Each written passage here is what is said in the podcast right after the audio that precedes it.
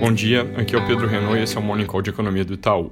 Ontem, bolsas globais tiveram um dia negativo, como a gente já não via há algum tempo, e diferente do padrão usual, a bolsa aqui dentro caiu menos do que no exterior. O movimento ele parece ter sido causado por uma rotação de portfólio, investidores saindo de ações de tecnologia que tiveram um desempenho muito forte até aqui e indo para outros segmentos que pareciam estar mais descontados.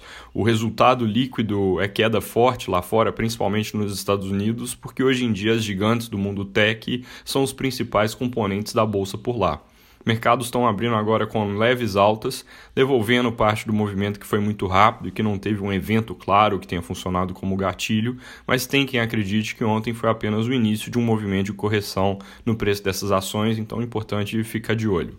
Foco do dia a divulgação do payroll nos Estados Unidos. A expectativa é que haja alguma desaceleração agora com relação ao ritmo do mês passado. Consenso de mercado é 1 milhão e 350 mil novas vagas sendo geradas na economia americana. Surpresas positivas com esse número podem ajudar a estancar melhor o movimento de ontem, mas frustrações também podem ser o gatilho para mais uma rodada de queda. Aqui no Brasil, depois de apresentada a reforma administrativa e protocolada na Câmara, ela deve seguir o rito padrão e começar a ser debatida na Comissão de Constituição e Justiça, CCJ, mas para isso os deputados precisam votar uma resolução para autorizar que a CCJ funcione remotamente. Então esse agora pode ser considerado o próximo passo.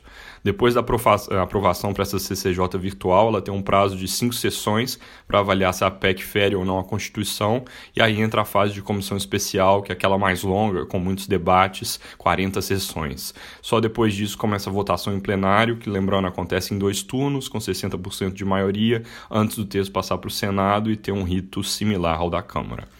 Sobre outra reforma que ficou um pouco deixada de lado nos últimos dias, o governo decidiu manter o regime de urgência sobre a proposta de unificação do PiscoFins, exatamente para que a Câmara não possa deixar o texto de lado, uma vez que ele ainda não começou a ser analisado várias semanas aqui após o envio. O que o regime de urgência faz é trancar toda a pauta ordinária da Câmara enquanto o texto encaminhado não seja votado. Isso, na verdade, ele começa a trancar depois que passaram 45 dias, e esse prazo expira na segunda-feira que vem. Então, os deputados vão ser, de certa forma, forçados a darem um passo adiante nesse assunto. Ainda sobre política, jornais dessa manhã trazem relatos de que o presidente da Câmara, Rodrigo Maia, rompeu relações com o ministro Paulo Guedes disse aos jornais que não fala mais com ele nem ninguém da equipe econômica, aparentemente depois que o ministro proibiu em algumas ocasiões que membros da equipe conversassem com o Maia.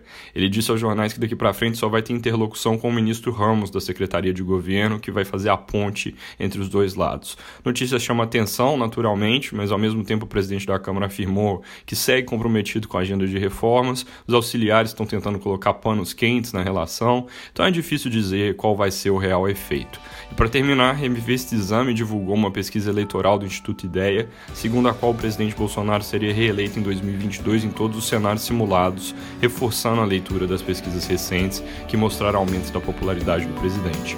É isso por hoje, bom dia e bom fim de semana alongado. A gente volta na terça-feira depois do feriado.